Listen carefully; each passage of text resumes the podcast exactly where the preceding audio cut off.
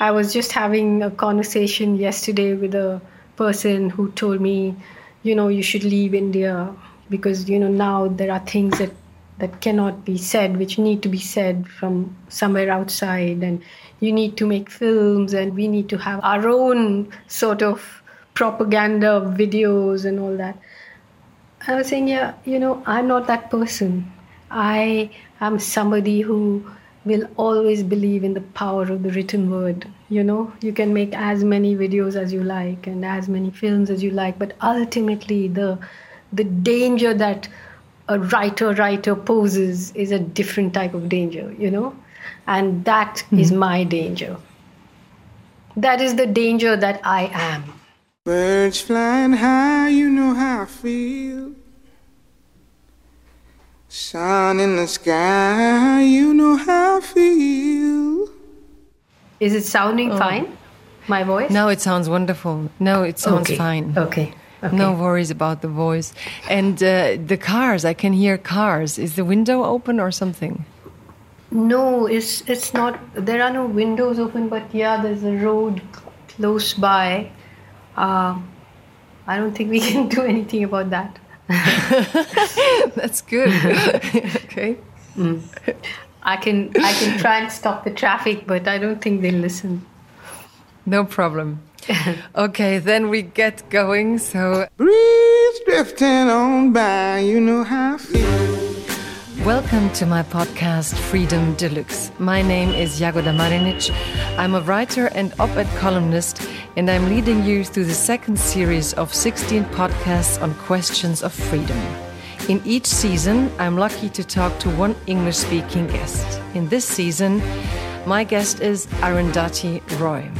I have, like the rest of the world, admired her since her debut novel, The God of Small Things, for which she won the Booker Prize in 1997. Arundhati Roy is such a gifted novelist that it only took her two novels to show the vastness of the universe she inhabits through her language and imagination. Her second novel, The Ministry of Utmost Happiness, is again a work of great depth and complexity, written by a writer that had learned even more about the human condition. Arundhati Roy also writes texts on politics and society, such as her latest book Azadi on freedom, fascism, and fiction. She's a precise and incorruptible observer of our times, of India, of activism, and mostly of people that do not make that much noise in these noisy times. She's the perfect guest to talk about freedom with an international focus, and I couldn't be happier to have her on my show. Welcome to Freedom Deluxe, Arundhati Roy.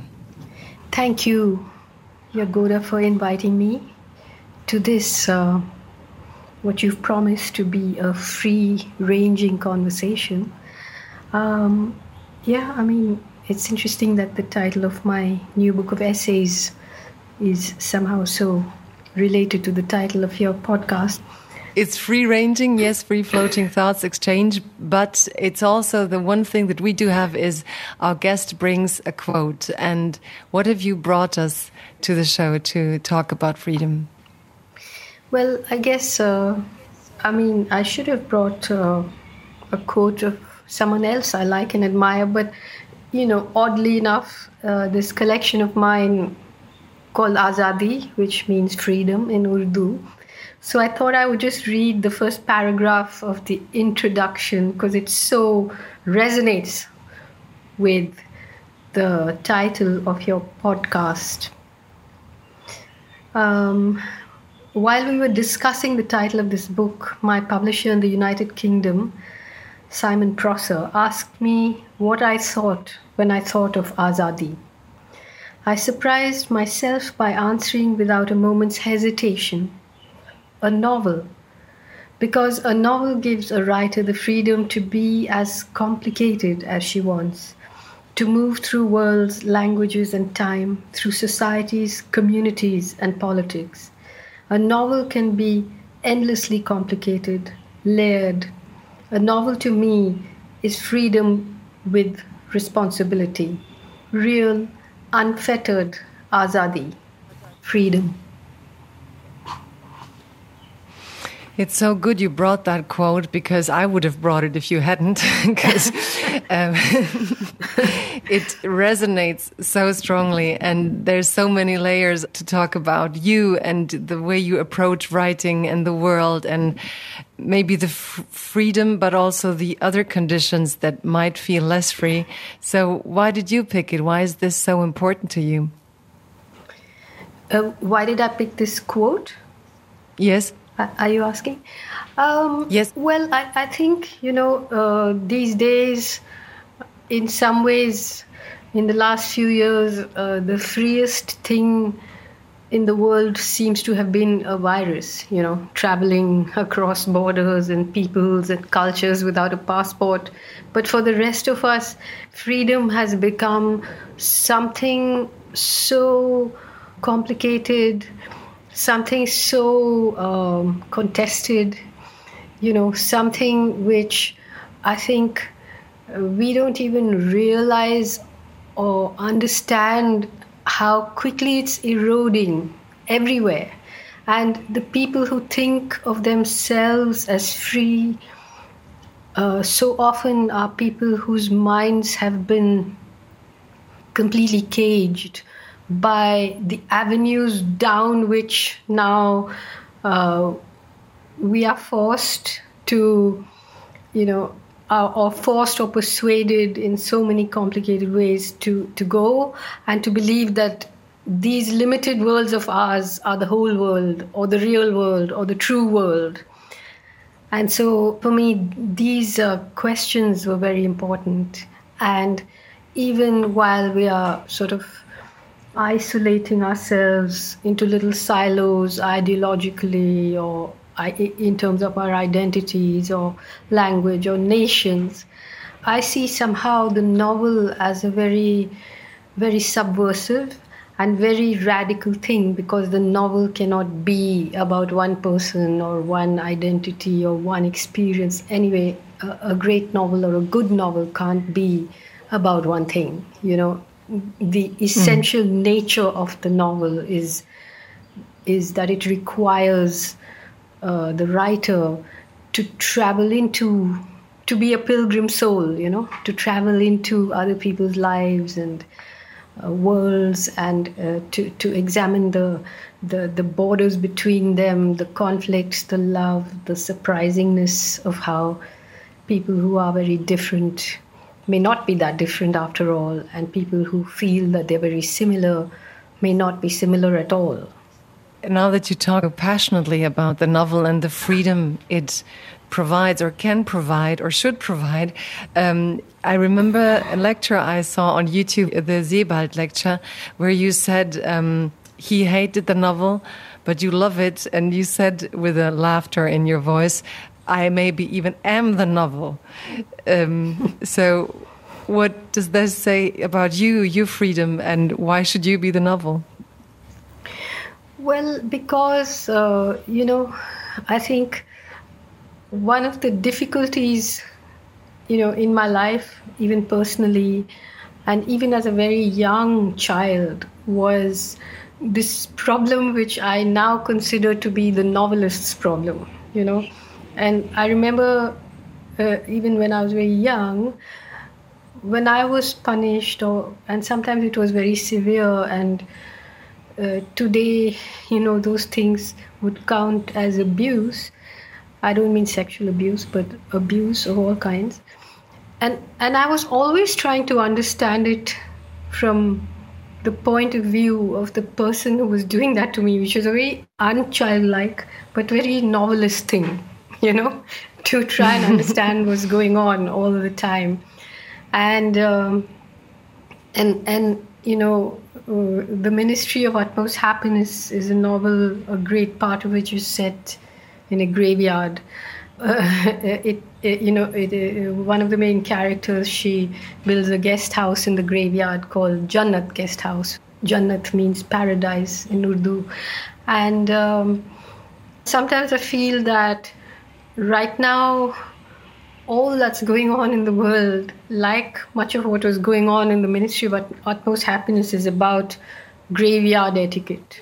You know, uh, mm-hmm. somehow that sense of uh, us turning this world in this planet into a sort of graveyard and then living in it and wondering what the right way is to live in a graveyard. Maybe turn mm. it into a place where life begins, maybe turn it into a place where revolution begins.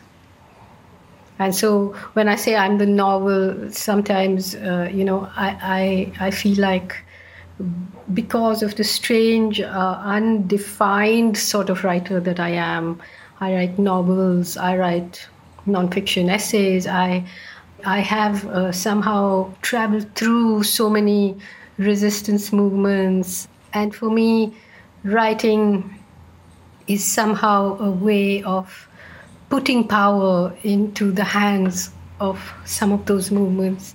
And therefore, you, you know, you become a, a, a sort of space where people, you know, and ideologies and conversations and uh, people who don't get on with each other but somehow uh, get, you know i get on with them and it's a bit like being the jannat guest house a bit like being a novel that that uh, somehow connects things without being judgmental without being uh, too judgmental but some amount of judgment is important some of mm-hmm. amount of editorializing is important but so i feel the idea of a novel is is so beautiful for all these reasons. Hmm. And now that you speak so deeply about the novel, and I can hear the city in our conversation, which reminds me of your novels, where you always feel the city somehow. Mm. And you sometimes say the book is also a city, and also the city is a character in a book. So, thinking of you creating atmosphere, creating this universe, you once so beautifully said that you try to write like you would explain somebody you love the universe you look at. And I remember when I was reading your novel first, when I was, I guess I was 19, I was just doing baccalaureate, I don't know, how you call it. And, and everybody was like, I wish I could create this kind of atmosphere, this kind of density and yeah. so when you speak of your childhood and the density of, of emotion and the non-judgmental thing that you have, where on the other hand you have very strong capacity to make a critical judgment, it's all in you, the contradictory and the city. Where do you get access to this density, to this atmosphere that even as a child you said, I was just trying to understand the world around me? Well, I mean, I don't know. Uh, I, I, think the correct and most uh, honest answer to that question would be I don't know. But we can always have our theories whether they're right or wrong. and so sometimes I, I think uh, it was exactly that, you know, the, the attempt to create for somebody you love, to create and communicate to somebody you love the world that was yours before they knew you you know? So i grew up in in uh, this place called Aymanam, where the god of small things is set in south india uh, which is you know as as the novel says a very small very parochial very closed place where you know i mean my mother was divorced and she had married someone outside the community and therefore she was to be judged. She was to be cast out in some ways. And and we me and my brother were constantly being told even by our own family that you don't belong here. You know we would be we were not uh, poor. We were not i mean we were very poor but we were not uh, from an oppressed caste we were not, you know, the Syrian Christian community to which my mother belonged was a very elite and oppressive community, actually. But then when somebody disobeys the laws, they become, uh, you know, like we used to be literally called the children without an address because, you know, everyone has that ancestral home, that patriarchal home, and you're like the children without an address. So, um, and and so even though it was, you know, in terms of the landscape and the river that I grew up on and the fish that I spoke to all the time. uh, and, and, and a soul that was sort of welded to that landscape. But I spent all my time plotting my escape, you know, from there, mm-hmm. and to escape the fate that that was already written for me, you know, and and of course there was also constantly the thing about, you know, no one's going to marry you, and you don't have that kind of pedigree, sort of thing. So I just wanted to leave. And when I left and I came here north to Delhi, it could as well as been as strange as coming to Germany, you know? I mean, it was so different. Language is different, food is different, the, everything is different. And then as you build a life here, um, you want to tell people, yeah, but, you know, the place I grew up in, this is how it was, or this is what it was, or these were the stories there. And I think that's how the God of Small Things came. And it came from, I think, the humility of being from a small place which nobody knew about. And it gives you a kind of liberation because then you can write it, you can describe it, you can uh, communicate it without the arrogance of you know everybody should know about this place and what it's like and so on so you know oddly enough that gave me a freedom as a writer uh, a freedom to to kind of try and invent a language which was peculiar to that place and peculiar to the people there. Uh, and by that, I don't mean English or Hindi or Malayalam, but I mean we grew up in this kind of confectionery store of language in India all the time. You're speaking all kinds of languages, you know. Mm-hmm. And then you came there and you studied architecture. you were starting to make movies, and yet you understood that, like the language, the the novels, the stories, the characters, the the yeah, the, in itself is like where you feel to express yourself the most. Or, or how did you know that? in the end of all the gifts you had that this is the one that is going to shape your life and uh, where you found the biggest audience well, I didn't know at all, you know, but when I was a child growing up in that village in Aymanam, where there was no there were no bookshops, there was no library, there was no cinema hall, there was no restaurant, nothing, you know. But every, because my mother had started a little school, and every three months, as the head of a little school, which had about, you know, seven kids in it, but still, we were we used to get a parcel of books uh, from the British Council Library in uh, Madras, and you could keep you know about a hundred books, and you could keep those books for three months and then send it back, and and you know that was your lifeline to to to other worlds and so on and I studied in my mother's school where I was encouraged to write uh, what I was thinking, what I was feeling. And even before that, you know, when my mother left my, my father, uh, who used to be in the northeast in Assam, in a state called Assam, and she left him, I must have been two or three years old. And we came down to, to a place called Ooty, which is not in Kerala, but into a tiny little place we used to live in. And um, for a while, I was taught by a Australian missionary who was, for some reason, she, she really disliked me as a child. I don't know why. And she would uh, keep telling me that she could see Satan in my eyes. And uh, so I, I, I still have it, in fact, this little notebook where I think the first sentence that I wrote uh, of creative writing was uh, I hate Miss Mitten and I think her knickers are torn. and so, you know, there was a sort of uh, understanding from a very young age that if you could write what you were thinking, uh, something would ease in you, you know. So uh, when I came to Delhi to study architecture, that was about needing to study something where I could earn my living immediately, you know, leave home and not have to march to the drums and rhythms of uh, that very, very closed and unkind community that I came from.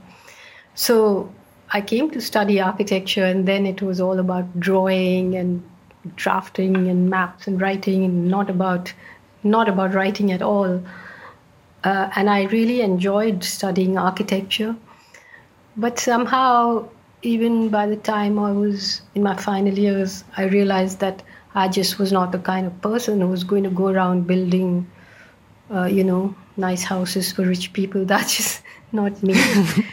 and so I left and and I I mean nobody could think about writing in those days certainly as a means of earning their living you know. So it wasn't at all something that I I thought of and I had s- sort of no no home and and all I thought about was money. Like how do I how do I survive to next week and to next week and to next week? I had no ambitions other than survival you know but uh, you know i was so lucky because quite soon after i graduated i met the person that i subsequently married but he was making a film and he just literally saw me on my bicycle going somewhere and asked me uh, whether i would act in his in some little film he was making and i was just like are you crazy? That's not what i want to do. But then a friend of mine said look why don't you just agree? You'll you get to see how films are made and you get to learn something. So so i i did and i you know so so i actually entered writing uh, first as an actress in a movie then as a production designer and script writer and then i wrote the god of small things. But none of it had to do with um, you know thinking of careers or money. It- you know it, it was almost like the opposite of a career or a way of survival because who knew you know that a novel could make money? I didn't know that when i wrote it When you said you were plotting how to get away from that little place and then you come to Delhi, it feels maybe like a newborn freedom. And then you write about the place you left. Did you realize through writing how brutal the world was that you left behind or more brutal? And was it irritating for you that many people would love the beauty and the atmosphere of your book when you say that it's such a brutal place to come from? Well, you know, I also love that place still, and I still go back. And you know, I, I think uh, the reason that I'm a novelist is that I never have a single clear feeling about these things. You know, it's the complexities and the conflict and uh, all of that that is who I am. You know, and uh, of course I knew the brutality because I experienced it every day. You know, and that's why I mean, which 16-year-old uh, girl in India would just leave home on a and, and, and, and live on their own in a in a city like Delhi in those days is, is, is you know it would have that risk would have to be taken if things were really hard and they were you know.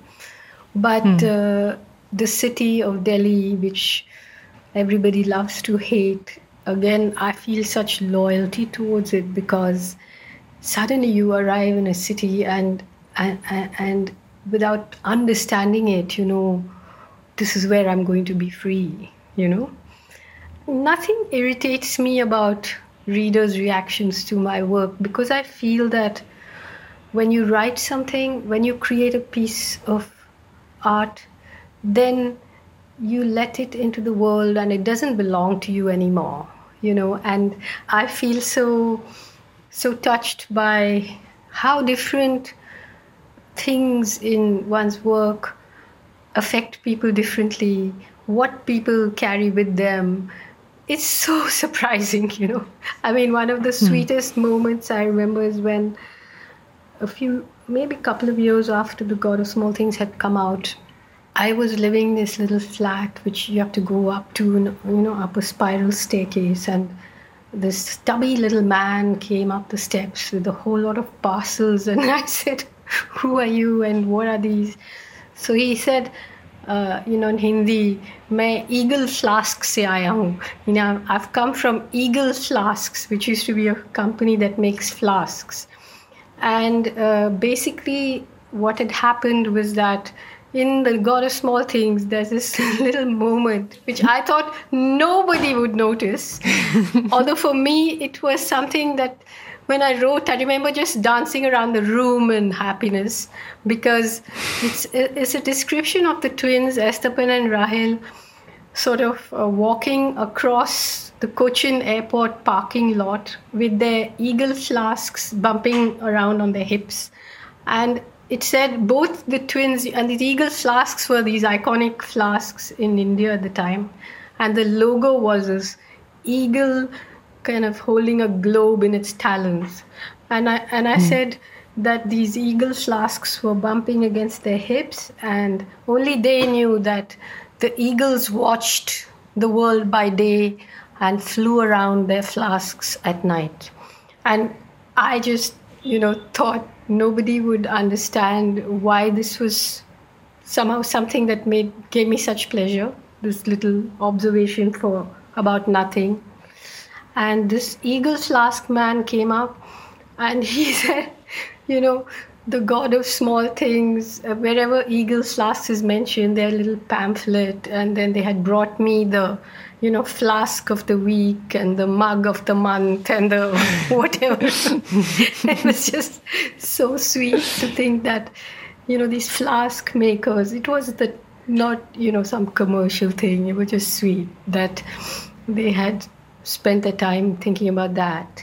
And later, one of the people who became and is a very dear friend of mine, part of the whole anti-dam movement. I remember the first time I met her, she said, "When I read The God of Small Things, I knew you would be against big dams."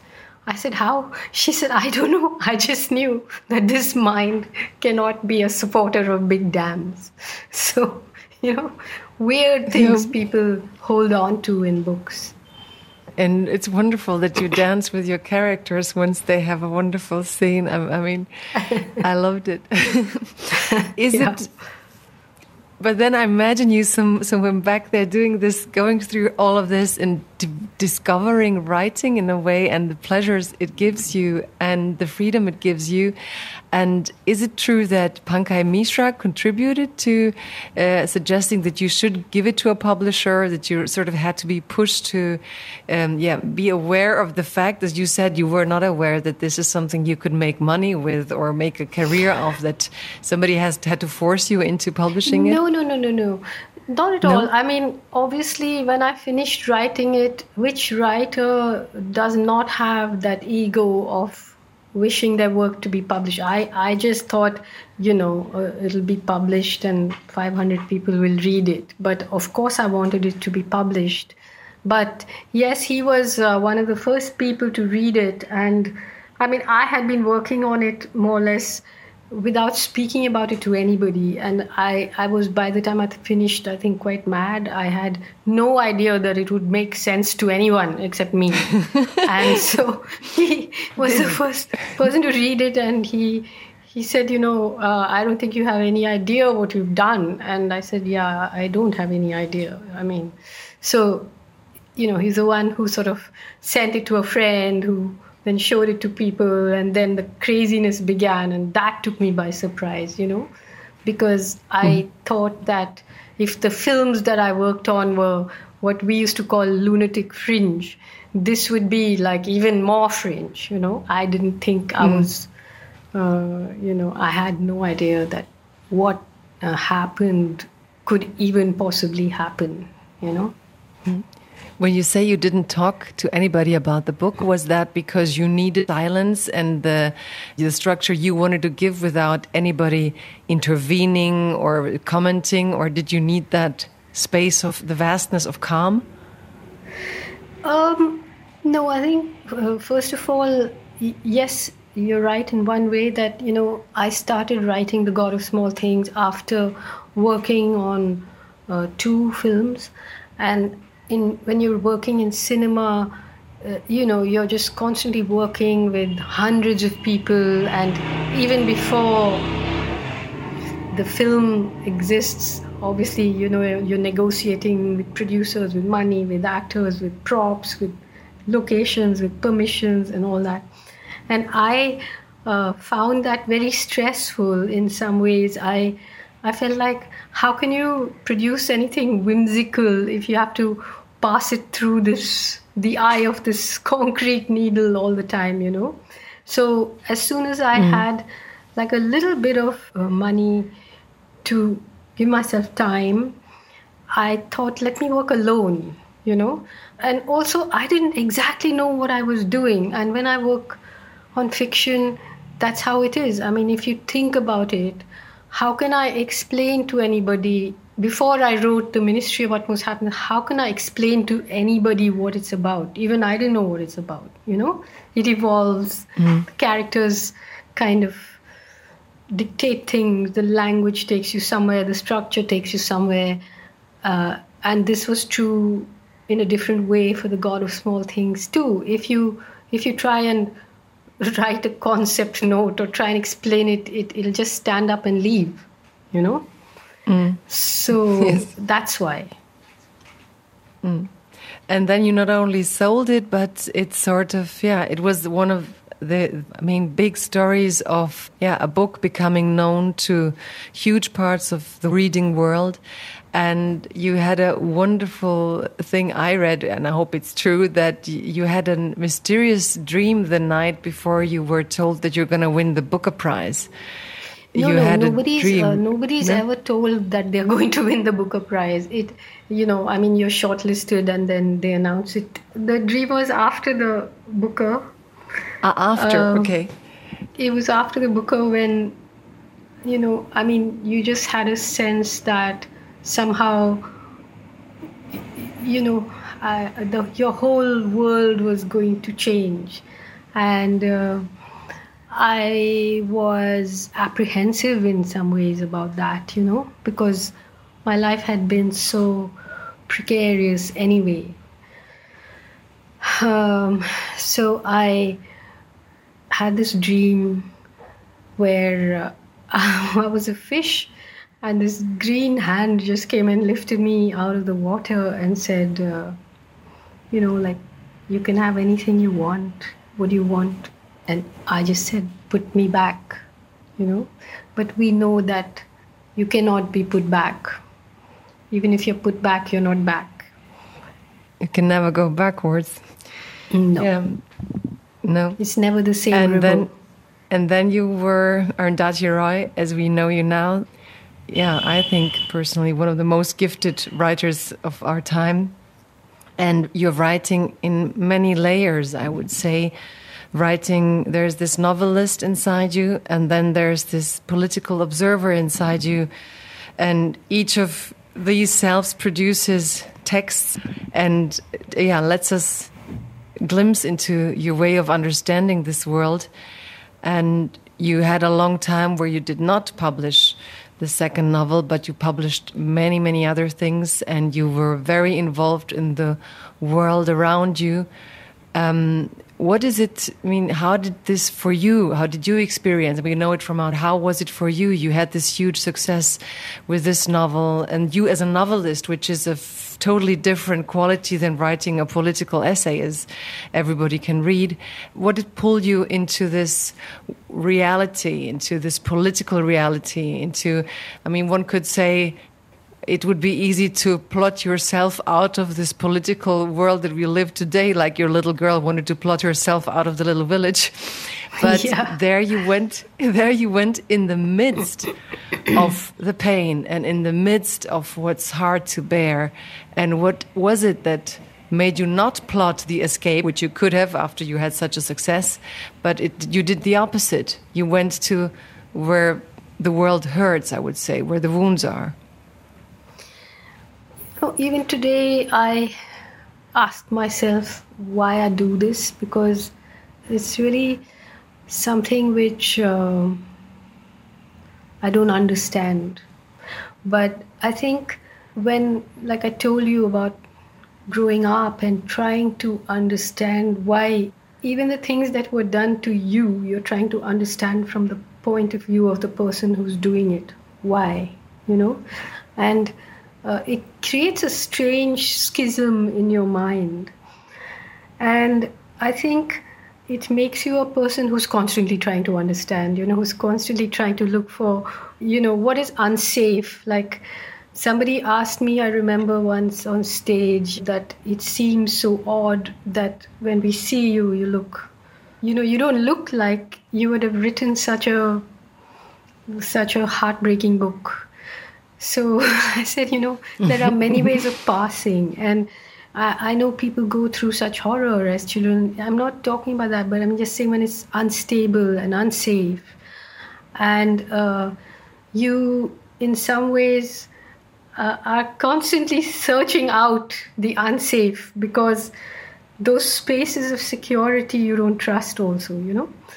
And mm. uh, when I wrote The God of Small Things, and I think it was 97 when the Booker Prize happened, and I was, uh, I've said this, you know, so many times. I was on the cover of every uh, magazine in India, and India was at that moment just emerging onto the world stage as this, you know, big economy. The markets had opened, you know, Indian women were Miss Universe and Miss World and so on. And then suddenly the the right wing Hindu nationalists uh, won the elections, and and within months, you know, they did uh, these series of nuclear tests, and with those tests came a kind of nationalism, Hindu nationalism, a kind of ugly, bullying, majoritarian language and I was, you know, being uh, put out as one of the examples of this confident, new, uh, conquering India. And my silence would mean acquiescing to that. And I didn't agree with it, you know. So mm-hmm. I wrote this essay called The End of Imagination about the nuclear tests and about this new language and about the ugliness of this kind of nationalism and what it was going to lead to for such a complex and, uh, you know, delicately poised in its own history country like India. And when I wrote that, uh, immediately, you know, in some ways over here, it was an even bigger moment than uh, what happened with the God of Small Things because suddenly the people who had, you know, put me on this pedestal of this this Indian woman who had made the country proud without really also dealing with what this book was, The God of Small Things, dealing mm. with caste and dealing with the kinds of brutalities. You know, it's easy to say, oh, it was about children, it was about language, but leave out the things that it was also about, which make the entitled and elite uncomfortable, you know. Although there mm. were court cases and all that going on against me for obscenity with the God of Small Things. But when the nuclear test happened, that eulogizing of me suddenly was it just stopped midair and it was like, who is this person? You know, we didn't think that she could be this anti national, this traitor, this person who doesn't want to celebrate these weapons and bombs and, you know, the Hindu pride and so on. So it pushed me into another world where there was, of course, the world of dissent, the world of so many things that were going on uh, the world of walking through this country into the most brutalized parts, you know, whether it was central India, whether it was the indigenous people being pushed off their lands, whether it's Kashmir. It just set me off on a journey which I'm obviously still on. And it made you a witness of many people who are fighting fights that I guess in, in, in the media in your country they would prefer not to have these people covered. They would prefer to have the official agenda reproduced. And you took your spotlight and brought it to spaces where I think people like to put a veil on, you know, just like, you know, let's yeah, not talk I mean, about this. It right. disturbs the narrative. It's not just that one was a witness, but a participant, you know. Mm -hmm. uh, and uh, and through through that a worldview emerges, a concrete set of disagreements emerges, a danger emerges, you know, and uh, the danger of of what language can do, what writing can do. You know, I was just having a conversation yesterday with a person who told me, you know, you should leave India because you know now there are things that that cannot be said, which need to be said from somewhere outside. And you need to make films, and you need, you know, we need to have our own sort of propaganda videos and all that. I was saying, yeah, you know, I'm not that person. I am somebody who will always believe in the power of the written word. You know, you can make as many videos as you like and as many films as you like, but ultimately the the danger that a writer writer poses is a different type of danger, you know? And that mm-hmm. is my danger. That is the danger that I am.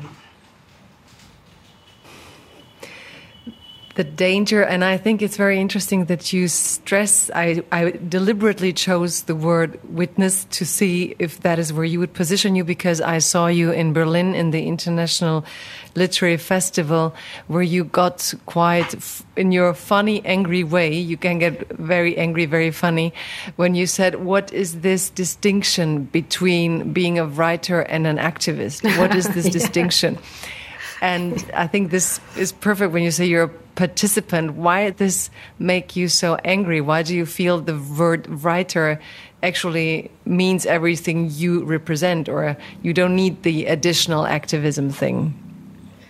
Yeah, I think it's uh, you know, I mean, I, I actually wrote a one of an essay about it. It was called the the ladies have feelings, and shall we leave it to the experts? Because you know that's the other thing that's constantly uh, hurled at me. You know, oh, you, why can't you just write like an academic? And on the one hand, this, and on the other hand, that. And, you know, the idea that passion and rage are somehow separate from reason, whereas I think my anger comes from reason, you know. But anyway, in that essay, I spoke about the fact that this kind of hyphenated profession of writer activist makes me feel like a sofa bed.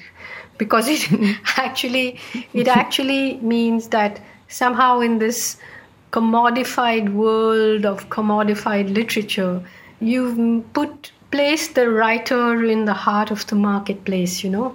And you're told that your job is to sort of be apolitical and to sell or entertain. And then anybody who dares to to say that that doesn't always have to be the case, or who includes politics in the complexities of literature, because to exclude it is some very complicated yoga asana you know position. So so then you you know you you, you want to reduce what a writer is meant to be um, and what literature is meant to be. And that's what i think this idea of activist is a very new word you know? And the mm-hmm. activist is somebody who supposed to you know be moral and go on saying the same thing and fighting the same fight in the same ways Whereas I think writing that understands the complexities, the contradictions, the vast ocean of everything that goes into the making of this world, which we are meant to be writing about, is exactly what a writer is. I don't need any additional qualifications. And do you think that this talking about the writer activist or whatever activist um, has replaced a little bit of the discourse around moral and literature? You know, like when literature tries to be moral, it is like no longer literature that you sort of can't ask ethical questions in a way that you take sides in writing you know i don't i don't think there should be any rules the main thing is there are no rules you know so mm. um, obviously even i would be slightly repelled by some mediocre piece of writing which has some uh, you know manifesto which is actually a manifesto pretending to be a novel i would uh, not be entertained by that at all you know mm. and on yeah. the other hand the idea that there is a very comfortable class, a kind of status quo, a kind of sophisticated space where you just decide that this is the default position. These are the things that are right and wrong in the world. And then within that, you can spin your discreet and beautiful stories, uh, leaving out things that are staring you in the face, that are beating the doors down, that are looking at you through the window, you know. Uh, you just mm-hmm. wear those airline uh, sleeping masks and write your novel. That is repulsive too, you know. So yes. I just don't think there's any excuse for bad art. It better be good, whether you're writing politically, whether you're writing romance, whether whatever you're doing, it better be good. But in order to be good, you know, you need a depth of understanding, a depth of a penetrating eye, a very keen ear, you know. Mm. And does it make you angry when they say about your text that they are not academic or that they lack categories in this or that sense? Uh, does it, um, yeah, what does it do to you when you read this or hear this? Well, they were never meant to be academic. So, you know, to say that they, mm. I mean hmm. the, there is only one text that I've written which which I think is as academic as any academic text, and that is uh, a little book or a long essay, whichever way you want to look at it, called The Doctor and the Saint, which is about the debates between Gandhi and Ambedkar, the kind of architect of the Indian Constitution, who was also a mm-hmm. former untouchable and one of the greatest minds in modern India, you know. But uh, mm-hmm. the, the point is that I don't want to be categorized. I don't want you to be able to say whether this is journalism, whether this is academic. Um, it is what it is, you know, and you have to deal with it. Mm.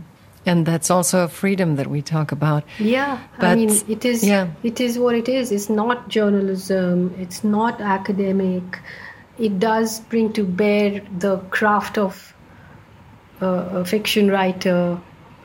And almost all the essays are written at a moment in time when there is a sort of convergence here, especially in the media, but often internationally too, like after 9 11 or whatever, where there's a sort of bullying going on, you know?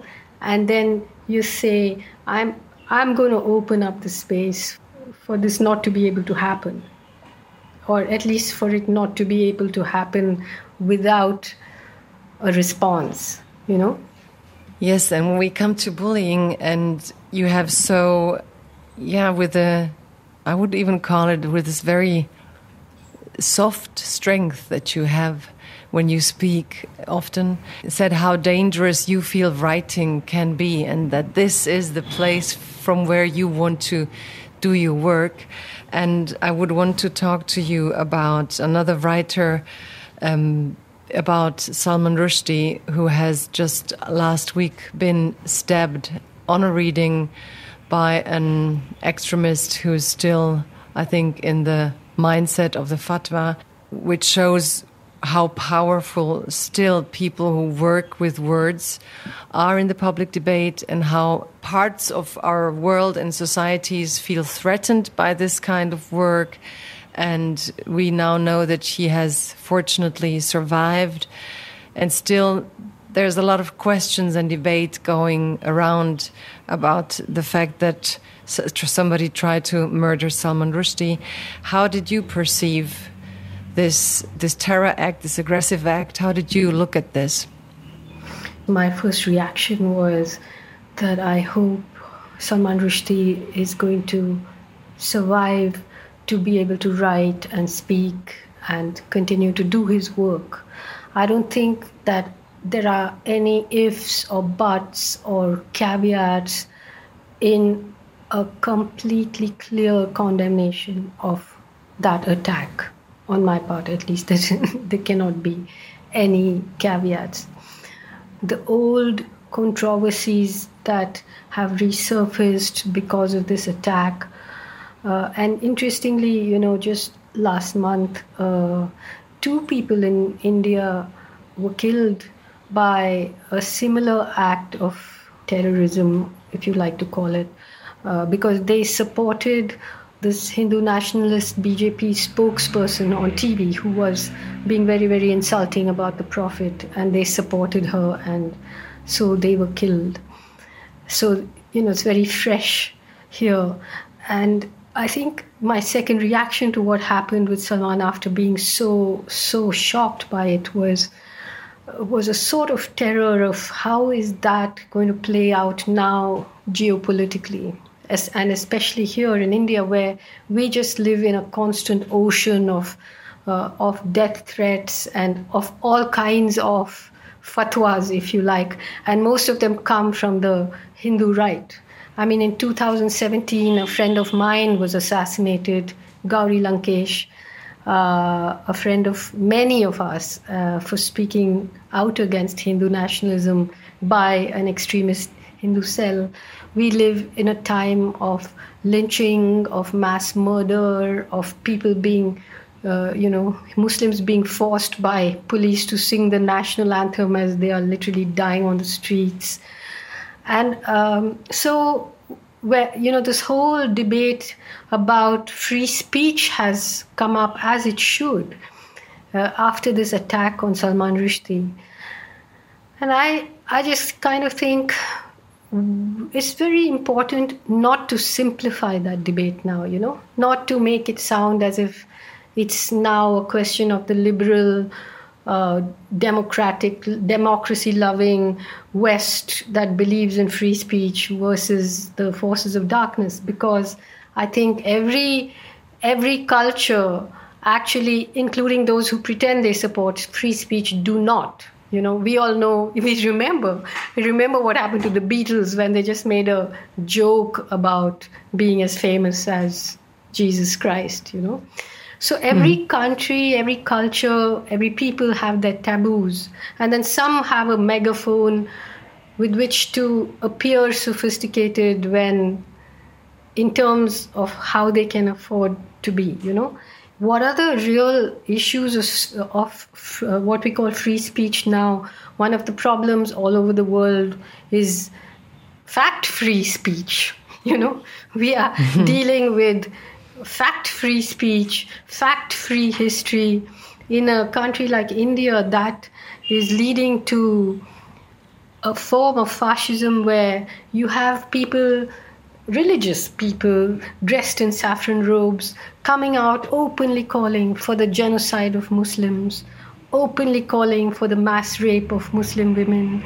We have a wonderful Indian activist, Teesta Setalvad, who for 20 years has pursued the legal channels to really pin legal as well as political responsibility on. Uh, the government of Narendra Modi, who, who was chief minister of Gujarat, when a horrible genocidal massacre against Muslims happened, when women were burnt, raped, gang raped, and burnt alive in the streets of cities like Ahmedabad, when people were slaughtered.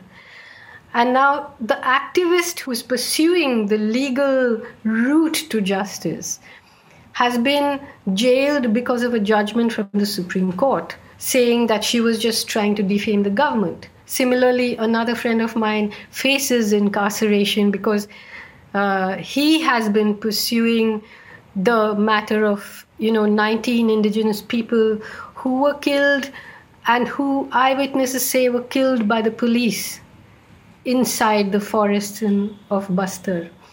So the same companies that are involved in the mining of these indigenous areas, which which therefore have resulted in 600 villages being burnt, hundreds of people being killed, women being raped. Those same companies fund uh, and sponsor literary festivals where great writers come and speak about free speech, while this, while while those people uh, whose homes are being destroyed are not allowed any form of speech, and even their lives are being snuffed out.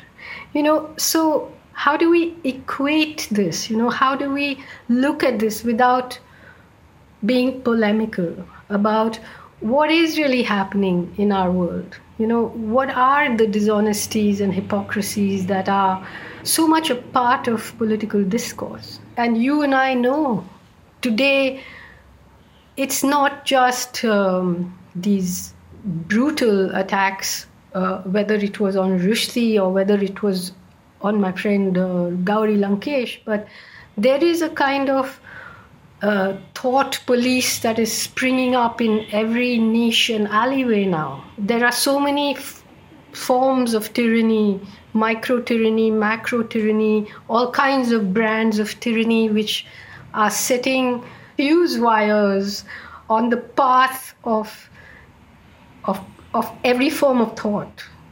And you cannot have creative language, beautiful language, poetic language if your your stride is being restricted. You can only then have army language or NGO language or brochure language, you know. So uh, free speech is now a very, very complex issue. And we can't allow politicians, especially, to reduce it to languages that suit their political positions and their various hypocrisies, you know. Because in the country that I come from, yes, Muslims have murdered people recently for uh, speaking ill of the Prophet or for s- supporting someone who spoke ill of the Prophet. But equally, Muslims are under such danger. I mean, just ordinary life is becoming impossible. There are detention centers being built for people being pushed off the citizens list. There are daylight lynchings. There are daylight murders. There are mass murders taking place. And we have to take on board all these complexities when we talk about speech because speech is threatened, thought itself is threatened in this world today like it has never been before. In ways also that it has never been threatened before.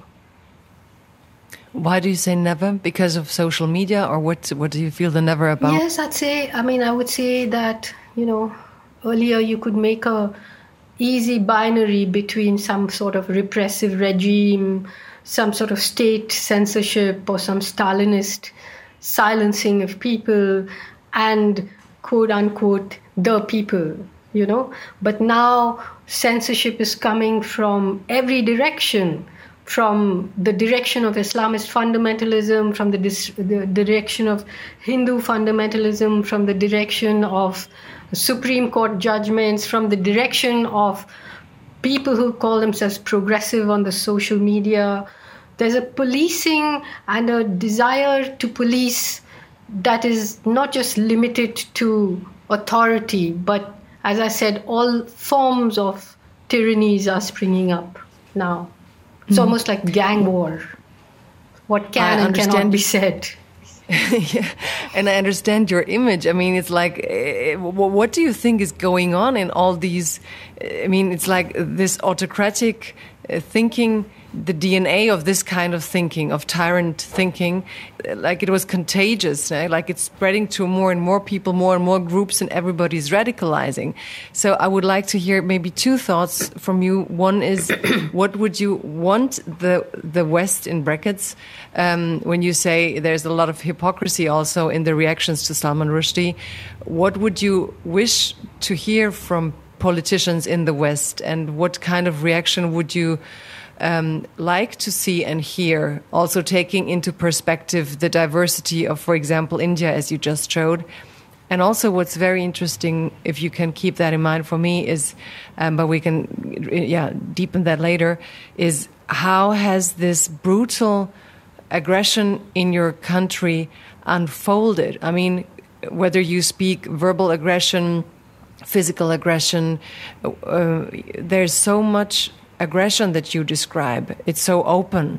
So, how did you come to that point, or what went wrong to have so much open aggression in a society? So, we start with the Western reaction, maybe, and then go on to the aggression.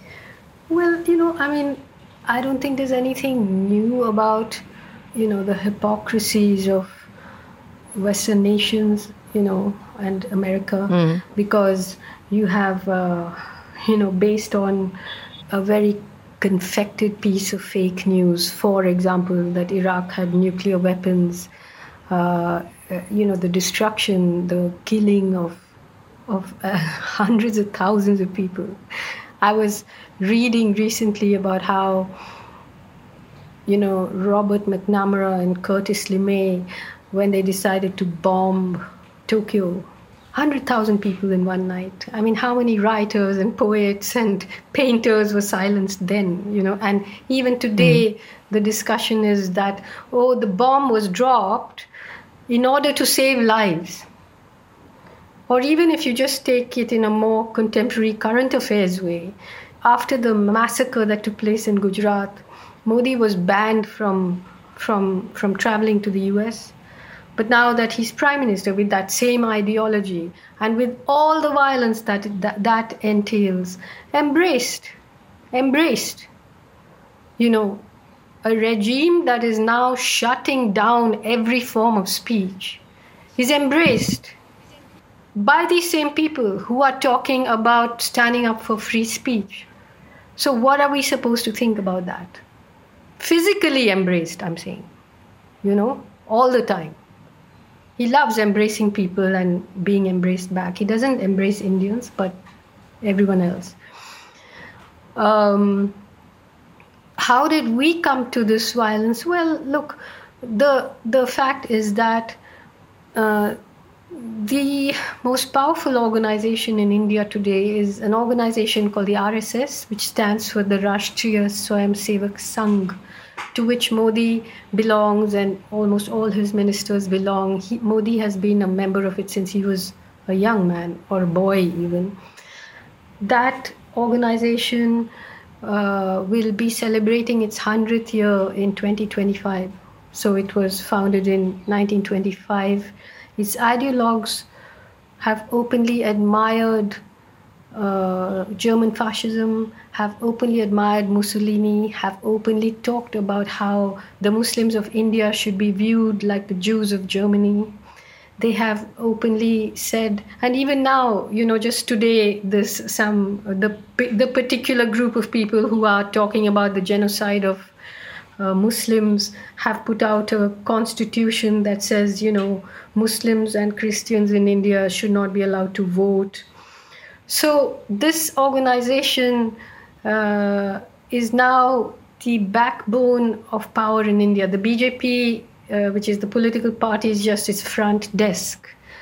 Uh, there is a good chance that somehow India will be maybe declared to be a Hindu nation, you know. So the violence, hmm. the polarization, the BJP has proved to the voting public that by demonizing and isolating Muslims, it can win a majority without a Muslim vote. So Muslims are more or less disenfranchised, which is a very dangerous place to be in. When uh, people rose in protest against the Anti Muslim Citizenship Amendment Act and the National Register of Citizens, I mean, in Delhi there was a massacre, and and who are the people in jail? Mostly the mostly the Muslims themselves. Uh, now the new regime is that if a Muslim comes out to protest without any proper judicial process, their their houses, their shops, their business places are demolished. Recently, the Hindu right had in America had a bulldozer procession because the bulldozer is the new symbol of Hindu nationalism. It's like some new kind of god with this iron claw that can just demolish and crush, uh, you know, its satanic opponents. So we are talking about a very violent form of religious fundamentalism, you know, and mm. uh, nobody pays very much attention because India is a big market, India is a big economy, India is buying a lot of weapons from a lot of people. Uh, and when the world realizes, it'll be very, very late.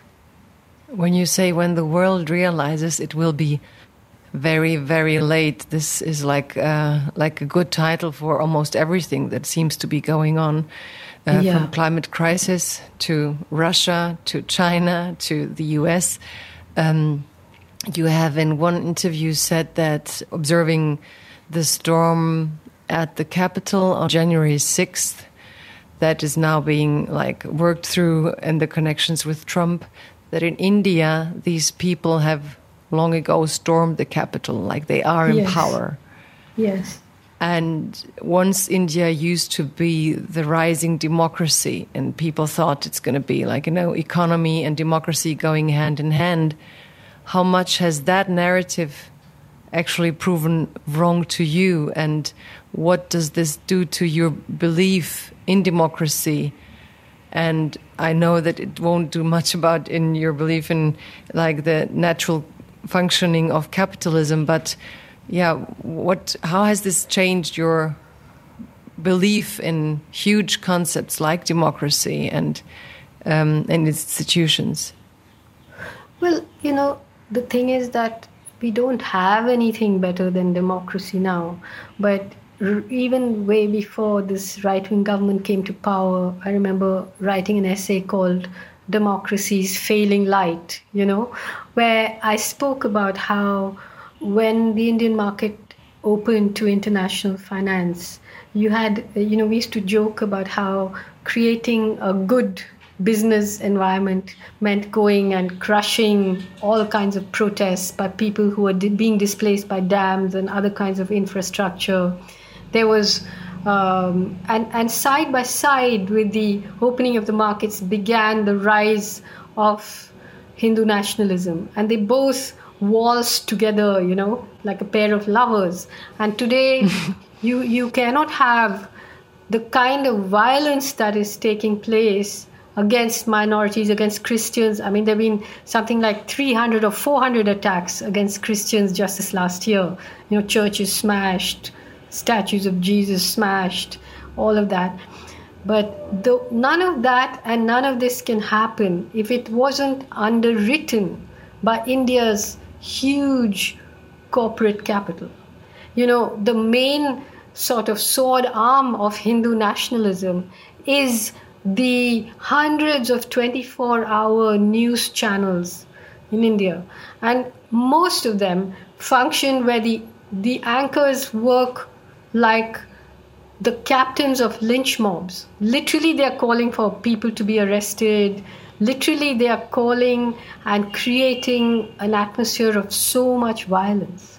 You know, I was just thinking about how uh, the person that attacked Salman Rushdie, we don't know who he is or why he did it, but the, the fatwa called by the Iranian government, the bounty put on his head, all of it created an ecosystem where any crazy person could go and do what that man did to Salman Rushdie.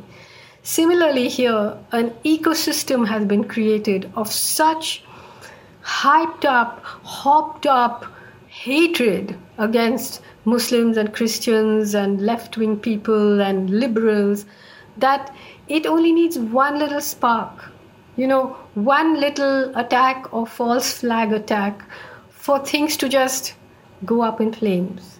So the everything has been set, the stage has been set, and now any crazy person can change the fate of this country. And any crazy person is something I would like to make a little bigger as an image because um, any crazy person is normally in our times portrayed as somebody who's been raised in I don't know what in extremist um, surroundings and so whatever. But as we see, I think we're living in times where more and more people feel very, very insecure. In the beginning, you talked about insecurities and how it affects us.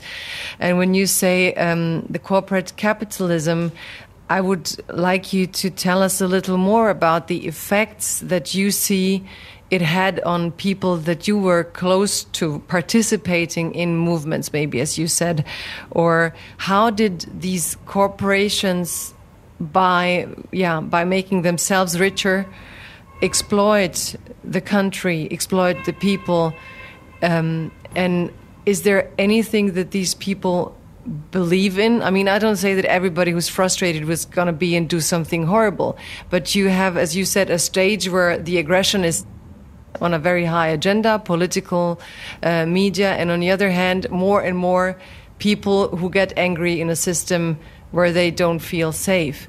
So, to put the extremists aside and go to the real people that, that are on knees, what are the ones that you have seen suffered in the last 10 years that are unreported and where you think we should go to and look at and, and shed well, a light on? Let, let, let me try and, uh, you know, let me try and tell you something simple. First of all, um, you know, today in jail, there are there is Teesta Setalvad, an activist, a really, you know, profoundly um, moral, in a way, a person who is stuck with these people who have who were brutalized during the Gujarat massacre, stuck with them for 20 years, you know, fighting their case in court. Today, she's in jail. Um, you have Professor Sai Baba, a person who's paralyzed from his his uh, waist downwards, a professor of literature, serving a life sentence in jail you have Varavara Rao, the poet, you have Gautam. You have, I mean, you have poets, writers, students, their lawyers, all in jail today. All of them are people who have sat at my table in this house from where I'm speaking to you from. They are all friends of mine.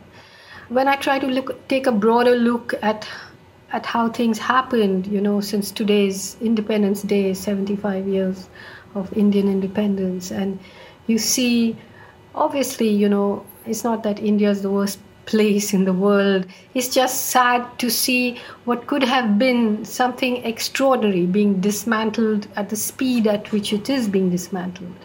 So, you know, after independence in the 60s, you had radical movements demanding things like land to the tiller, demanding the redistribution of land from these, you know, huge upper caste landlords who would own hundreds of acres of land. From from the 60s, 70s to the 90s, the, the call for justice became uh, anti-displacement, where you have millions of people being displaced from what little land they had by huge dams, roads, infrastructure projects, and so on. Then by 2000, the demand just became uh, what was called the Rural Employment Guarantee Act, where people were asking for and got salary at a daily minimum wage for three months, which would be altogether less than what you would spend on a decent meal in Germany.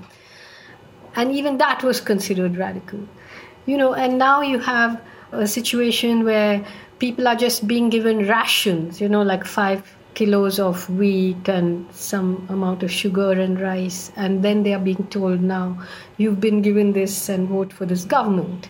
And you have people fighting for their citizenship. You have 2 million people in assam who've been removed from the rolls of citizenship and huge detention centers being built. When you ask about the corporates apart from you know the fact that uh, when a few years ago the government op- uh, announced this thing called Operation Green Hunt, where basically it flooded the forests of central India with paramilitary to chase away millions of in- indigenous people whose lands had been signed over to these corporations for mining and infrastructure and so on. Now, these corporations either own, you know, 25, 30 media channels or the controlling interest in these channels or they control them with their advertising. And so the situation i mean when someday the history of this period in india is written the media uh, i can't even begin to tell you. I mean people here just refer to them as radio rwanda you know for the viciousness that day in and day out 24 hours a day and then you have the social media, which is handled incredibly by the ruling party and the Hindu nationalists to a, a, a semi literate population. So these completely fake videos, this completely fake history, this completely story which you in Germany will be familiar with, you know, the idea of this huge population having been victimized by Muslims who ruled us for so many years.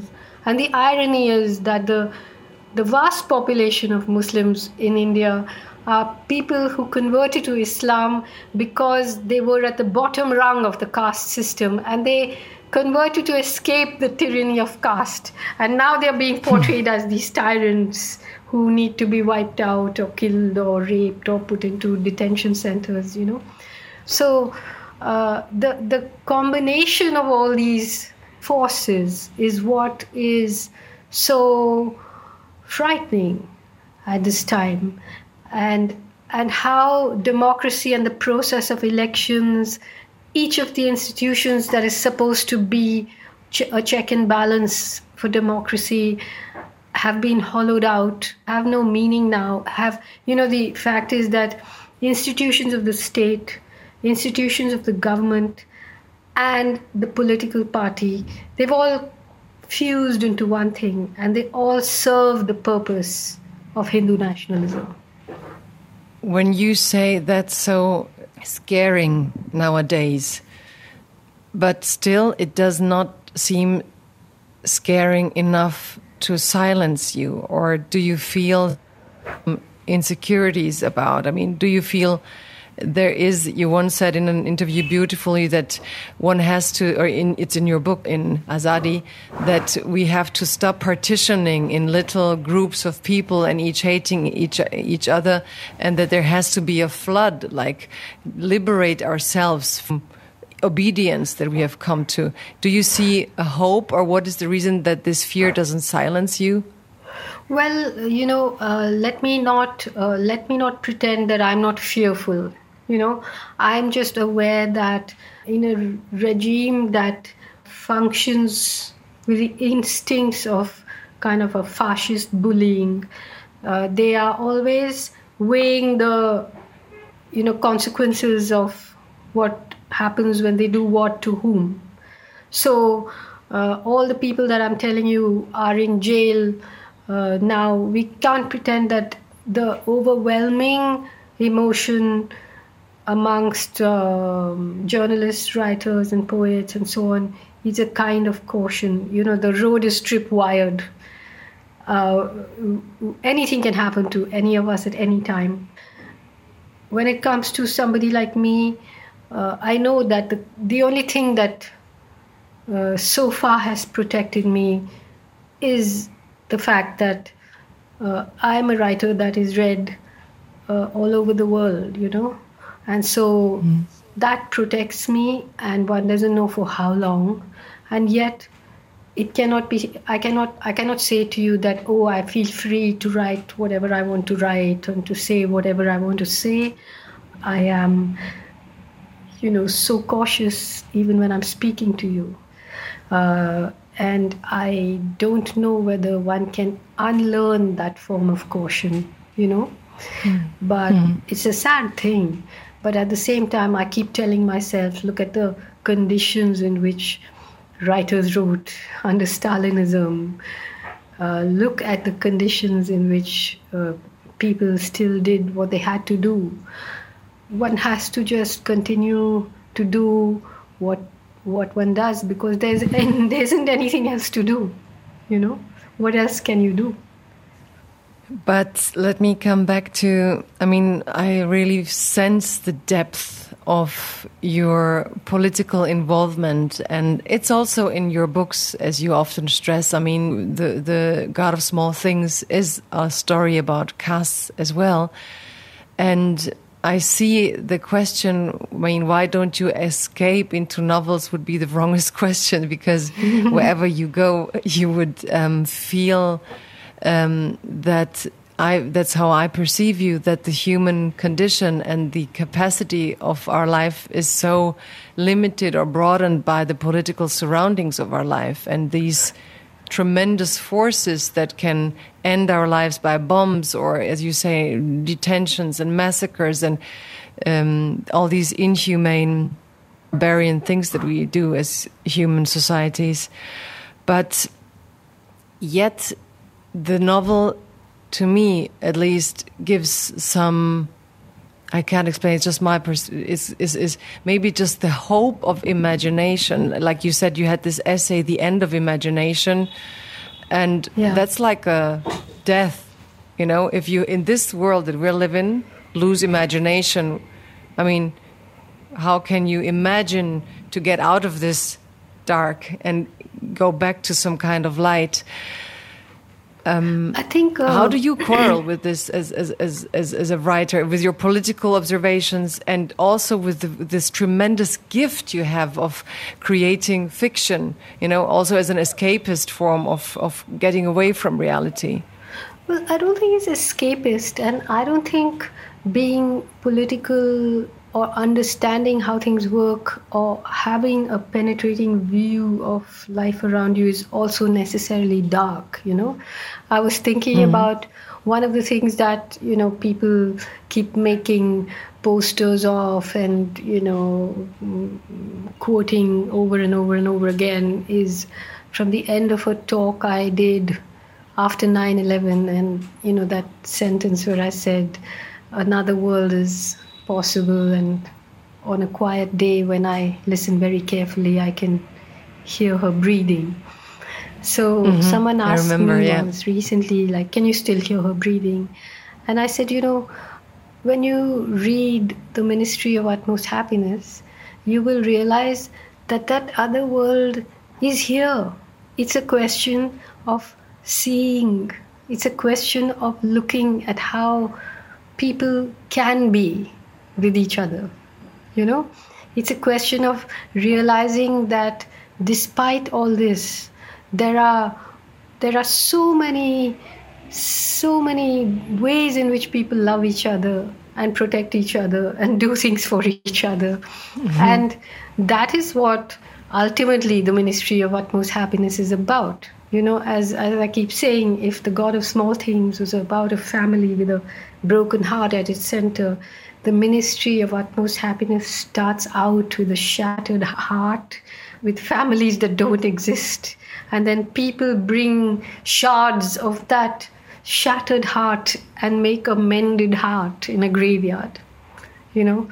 So hmm. i am not for however clearly i see what is going on i also see so much beauty you know i also see so much laughter and irreverence and um, the refusal to lie down and die or give up you know because as we keep saying we have to do what we do and uh, even if we go down we won't be on their side you know. So we we might as well do what we do beautifully Beautifully, aesthetically, and um, and also on an everyday And basis. always remembering there's no excuse for bad art and, and bad art, but your art to me, you have quoted James Baldwin in your book with a quote you surely have present when you said, Yes. and they would not believe me precisely because they knew that what I said was true. Yes, and I think that is what, as a writer, that is the responsibility I give myself. That in a world where we have fact free speech and fact free history and fake news, I feel when you write, whether it's fiction or whether it's non fiction, don't think about uh, propaganda or outdoing someone with more noise, but think about music. Think about the fact that that note that you strike can be true in the way a musical note is true. You know? And mm-hmm. that is understood then to be true. And yet, in our world where we have so much propaganda, truth has become one of the concepts most fought about, you know? Like, yeah, this person but that's what I'm saying. It's not about that kind of truth that is being fought about. That's exactly mm-hmm. what I'm trying to say, you know? You mm-hmm, cannot mm-hmm, argue about, you know, a musical note. Is it correct or not? It is, isn't it? Mm. And that is not a fact. That is a feeling. That is a audio understanding, you know. And so one is not talking about. I'm not talking about reportage or academia here, but I'm talking about when you create worlds and those worlds are understood in the way that music is understood you know mm, i understand so then you then then you have then you have that uh, that moment, and I have had that moment several times where even people who are on the right or people who are, you know, in completely opposed to one's political views have come to me and said, But you're right, you know, we know. And that's beautiful, you know, for me. I know. I can imagine there's something else because you have come to stress it again and again subtly is the talking about the caste and this yes. fall you will publish a book in germany where you write about gandhi and rethink his concept and the way he treated castes and maybe the way he could not free himself from certain racist perspectives. Maybe you can let us know about your concept of caste, so important, why you want to talk about it, and why you think it's important to see when people are not talking about it. I think that was also very interesting when I look at your work. You always said we have to look at the things people do not talk about, which is also political expression. What do we have to expect in this new book? Well, this book is called The Doctor and the Saint.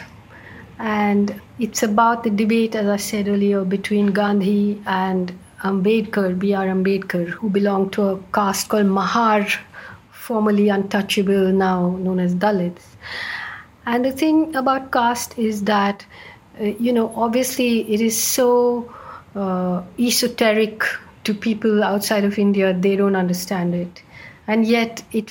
Uh, if you if you knew how caste functions in India, it functions almost like apartheid, except that it's not color coded in the way apartheid was. So it's less visible and less understandable to someone outside. But um, I myself, you know, was of course brought up on all the normal diet of who Gandhi was and what he did, and he's the father of the nation. And and so while I was really looking into his views on caste and race and his debate with Ambedkar, I myself was horrified, horrified and not just by the things he wrote and said and stood by, but also by the intellectual dishonesty of so many historians and academics in India, most of whom, of course, belong to uh, the kind of dominant castes, and for whom this is such a grave inconvenience, you know. And this is not hmm. to say that there are not things that I don't admire about Gandhi, and I think he's one of the most fascinating people, you know, of the 20th century. But how is it possible for us to ignore his views on what I consider and what we all know to be the engine that runs modern India, which is caste? And so when I was trying to understand uh, his views, I, I went right back to the beginning of his political career when he started in South Africa. And you see that he took his views of caste to South Africa. And the first political battle that he won was to ask for a third entrance to be made in the Durban post uh, office so that Indians and what he called Kafirs or savages, as he referred to African people, don't have to share the same entrance. Now, you know, people will say, oh, he changed and that was the greatness about him. But he didn't, you know. And I have mm. in this book quoted him verbatim in his writings from the beginning almost to the end of his life. Uh, today, you have so much debate about the idea of appropriation or representation. And Gandhi, one of his great debates with Ambedkar was he said, I and my person represent all of India's untouchables. And even today, the things that happened in his conflict with Ambedkar affect how elections happen in India and how caste has you know, has been so cleverly woven into modern India and has evolved, caste and capitalism have evolved to form this peculiar alloy, peculiarly Indian alloy.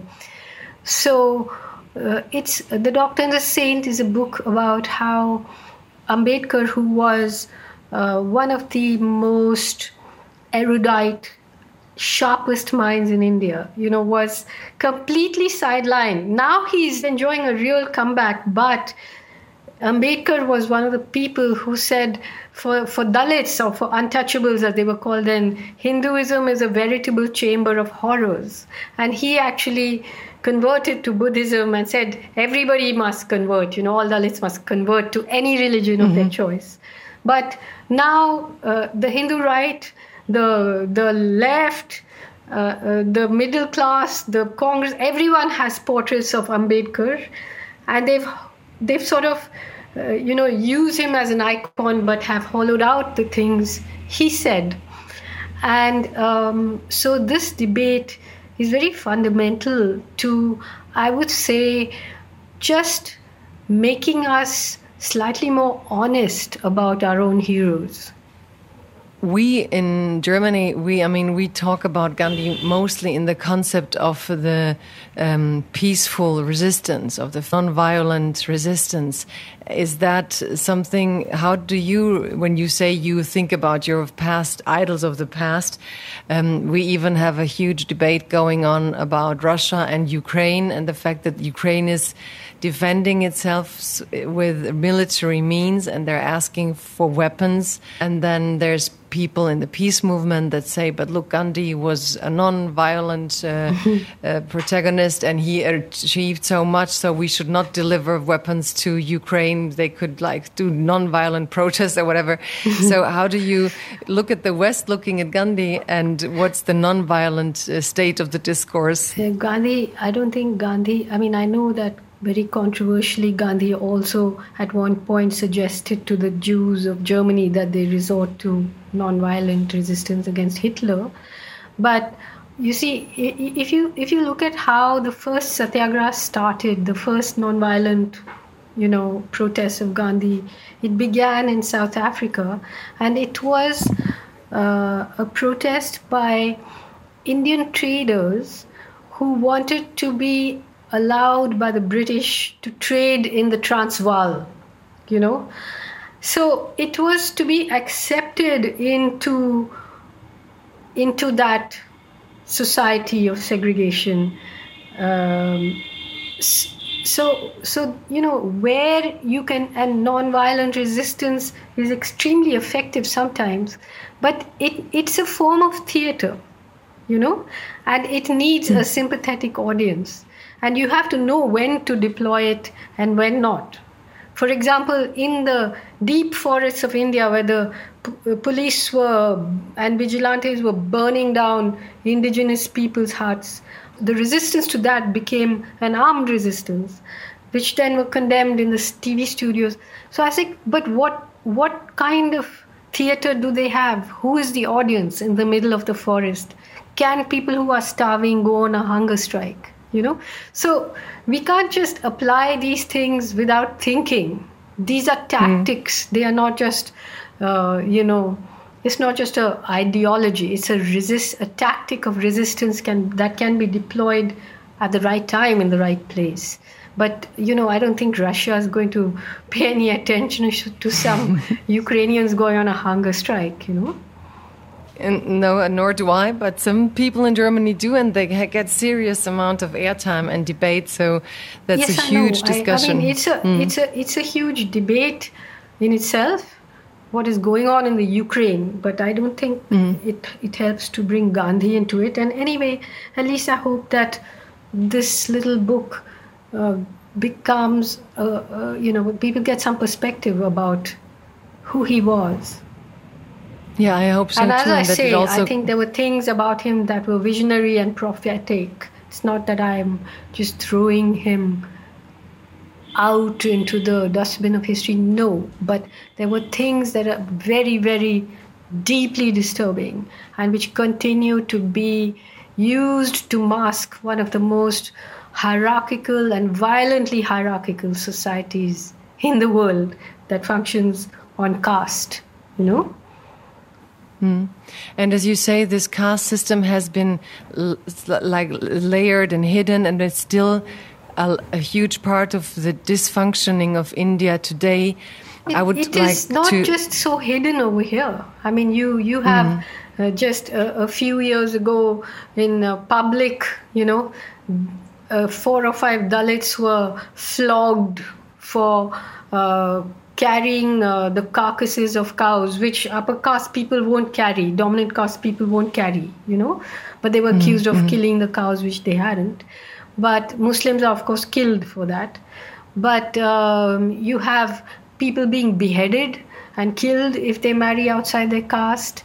Um, even today, yesterday in the papers, there was the story of a Dalit boy killed for touching uh, the water in the tank or well of uh, you know a dominant caste uh, person.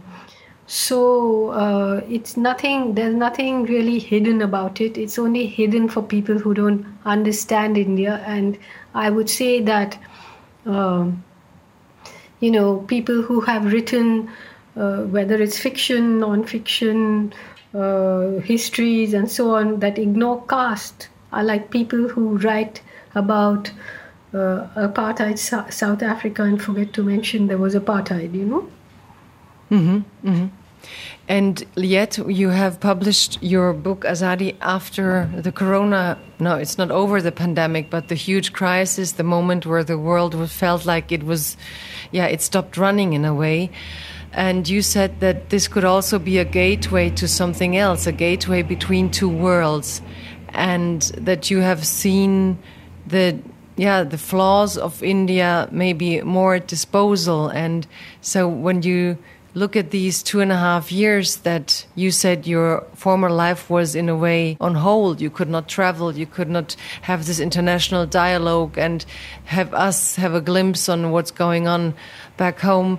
So what do you take out of this time and how have, have the different castes experienced corona differently? And what have you um, learned about the cruelties of the system during this time? Well you know um, the first time we saw the lockdown of 1.3 billion people with four hours notice and we saw millions of people walking hundreds and sometimes thousands of miles home to their villages um, being beaten, being sort of sterilized with some kind of spray on their way, being dying on the railway tracks. Uh, the lockdown that broke the economy in so many ways. Um, and then we had the second wave uh, where Delhi was the most terrifying place to be in. People were just dying on the streets. The, you know, uh, cremations were taking place on the streets. Uh, people were dying in parking lots. There was no oxygen. And in the state of Uttar Pradesh, you had bodies just floating down the Ganga, you know. And I traveled there recently, and uh, it was very disturbing because, you know, all these narratives are layered one over the other, you know. So the narrative of the corona deaths over the narrative of we are going to have a Hindu nation uh, and uh, Modi is almost being deified.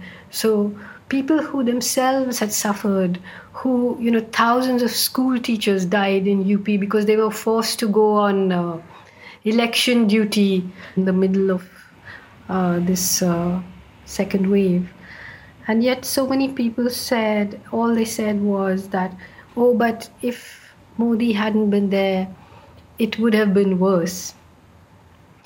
So you have a you have a situation where there's a complete sort of a colonization of the imagination on a scale which uh, I mean, given the size of India, is pretty amazing. Where people are, you know, it's almost like they can be told their own stories and believe somebody else is telling of their story more than their own reality. And so, um, mm. you know, people on the left don't understand because they think that uh, it's just a question of facts and figures and income and nutrition and uh, you know poverty indi- indices, but it's not. There is something deeper and more frightening going on here, and where this train, which station this train is going to pull into, I can't say. You know. Mm, that's a very fascinating thought, Arundhati, when you say the people believe um, other people telling their story more than the fact that they have experienced the story or that they own the reality or that they are this yeah. reality that's being taught about. Can you deepen this a little? Because I think that's very deep in our times where, you know, Netflix can buy whichever story and then millions of people watch it. That's that's the story about it. It's, so it's it's, um, it's, a, it's a it's the puzzle of today's India, you know, that mm. it's going through a a, a situation where uh, unemployment is at uh, levels previously unseen. You have millions of young, millions of young men without work, you know, and yet you have a situation where there are these various kinds of Hindu festivals and pilgrimages where for two or three days, you know, these people will be given the power to drive in trucks through the city, you know, owning the streets, destroying, you know, the expensive cars around them, turning over things, mocking people. And, you know, that for that three days of power, they can, on that fuel, they can go for another three months before they are given some other excuse to go and burn down a locality or kill a few people or lynch someone or humiliate someone. And then those powerless, unemployed people have that that rush of feeling that they have someone to bully and then it carries on you know so you build mm. on very interesting and strange things which turn over people's own understanding of what they themselves are going through and the powerlessness and the humiliation that they themselves are going through you know Mm. And when you look at Independence Day, when we're talking today on Independence Day, when you look out of your window and all the noises and the people, how do you look at the way India is going through um, Independence Day when with all these political streams that we have now looked at for for the last uh, well, uh, one this, and a half hours? This Independence Day is the 75th anniversary of Indian independence. And as I said, there are all these forces. There is a great fear of what is happening in the economy with the levels of unemployment and desperation. So, you know, the best way to stop people from thinking, I think historically, has been to wrap their brains in a flag. So today, uh, the, the government has more or less decreed that there has to be a flag on every house and uh, you have you know flags being manufactured manufactured and sold you have you know the hundreds of thousands of uh, government employees who work in the railway who have had a certain amount of money automatically deducted from their salaries for a flag, for the price of a flag.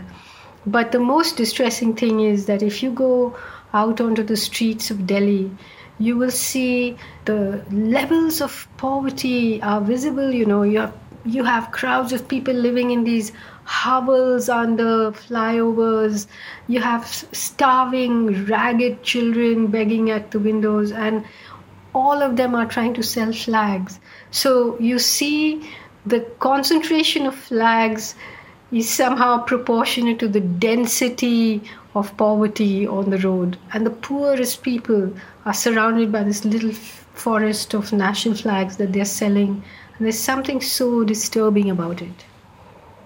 Hmm. And you say the poorest people in in such a yeah in, in such a stressing way you I, I, I, see these people in front of me and then you say that we are a time where you know we have learned to have social media where we gather comments and communications but we are not learning to listen so who is listening to these poorest people who is listening to these people who wrap their um, flags around their heads and stop thinking is there any movement going on that is focusing on them the, there is no. Uh, I mean, people, especially the poor in cities, you know, they don't speak because they're so poor. They just have to be working all the time. Either they're begging or they're working in the most unbelievable circumstances. They're just kept so busy. They cannot speak. They cannot, you know, it's not even you have like you have the factory floor or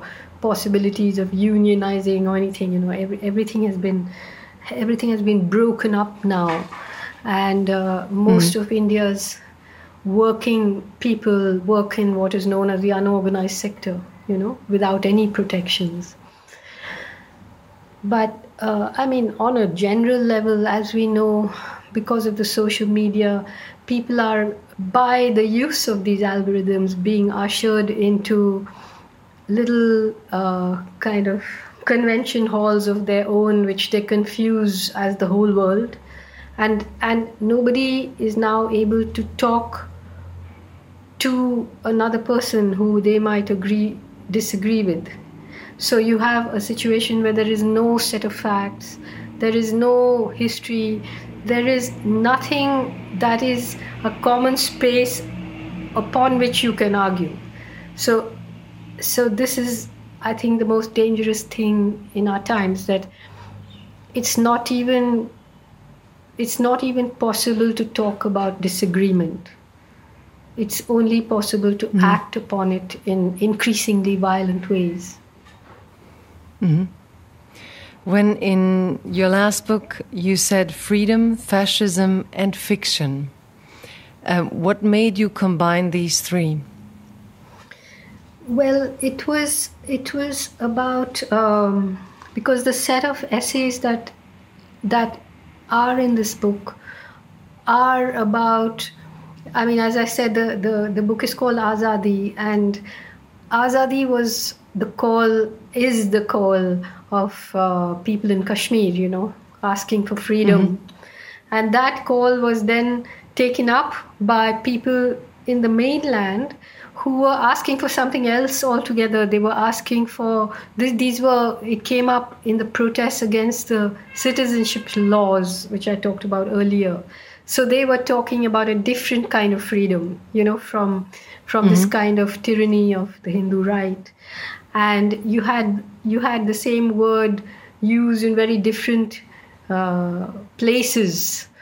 And then I was also writing about language and the use of language and how political language itself has been in India and how language was partitioned way before the Indian subcontinent was partitioned into India and Pakistan and uh, Bangladesh. And so all of it centered around, uh, you know, from the Ministry of Utmost Happiness and into all these essays about the rise of this kind of fascist Hindu nationalism openly admiring of Hitler, openly talking of genocide, openly uh, trying to have citizenship laws like the Nuremberg laws, where citizens would be declared citizens by the state based on a set of documents that the state was now going to approve. And here is a country where people have no documents,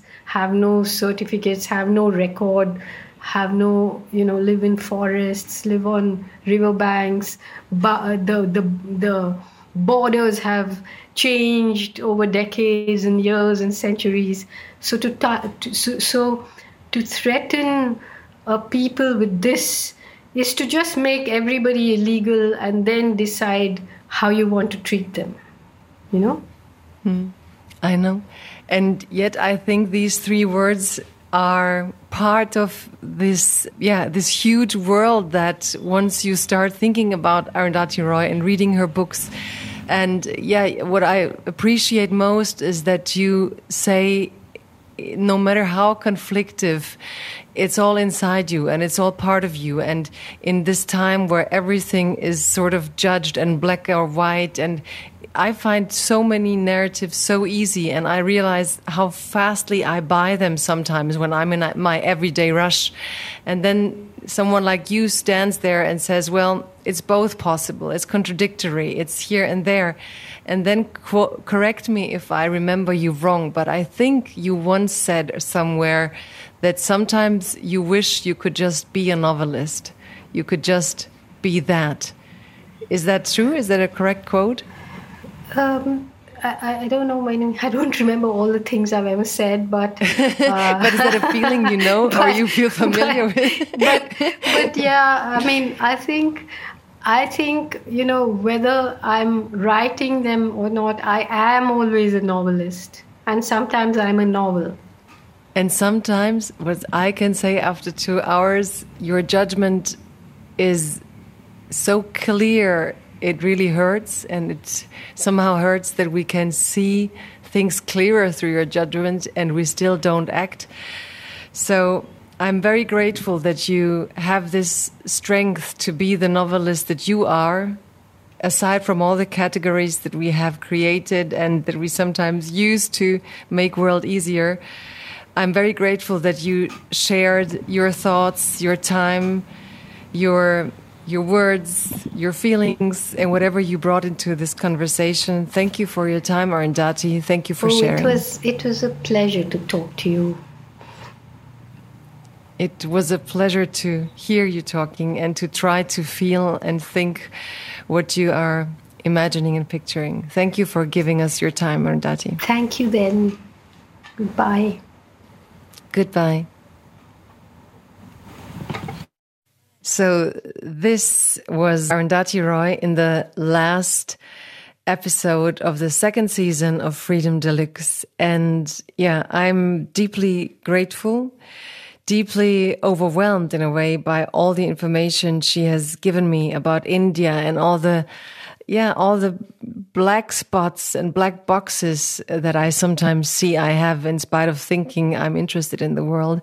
She is, um, I think, one of the most interesting people we could have had for the last English speaking episode of Freedom Deluxe. I have learned so many things, so many things, but not only on the situation in India, but also about how a human being must sustain in this kind of development when this human being like Arundhati is trying to speak her truth. And what a tremendous um, fight I also think it must be to just be forced to be truthful to what you perceive and to know that in a way this is the musical note that sounds true to you and that you hope that there will be enough audience that can feel this one musical note. So I hope that this will make you more interested in finding out about India and the current situation there. I hope that this will make you want to read more books of Arundhati Roy. She will have a new German book out this fall. And most important, I think, is to read these amazing two novels that are so rich and so deep with images and words and also descriptions of the political realm of her characters and the country that she just talked about. I'm grateful that you have been listening to Freedom Deluxe for 16 more episodes. I'm also very grateful to announce that there will be a third season of Freedom Deluxe and 16 more episodes where we will have interesting guests talking about freedom, inspiring us to do more research on freedom and to look at this strange word from many different points of view. So thank you for joining us. Thank you for following us. You can follow us on Twitter. We have a Twitter account.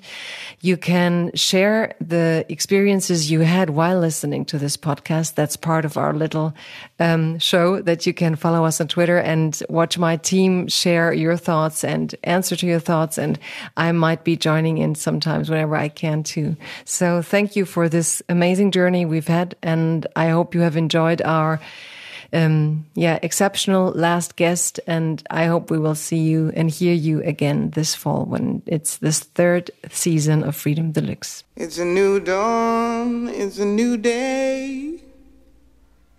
It's a new life for me. Freiheit Deluxe mit Jagoda Marinic ist eine Produktion des Hessischen Rundfunks und des Börsenvereins des deutschen Buchhandels.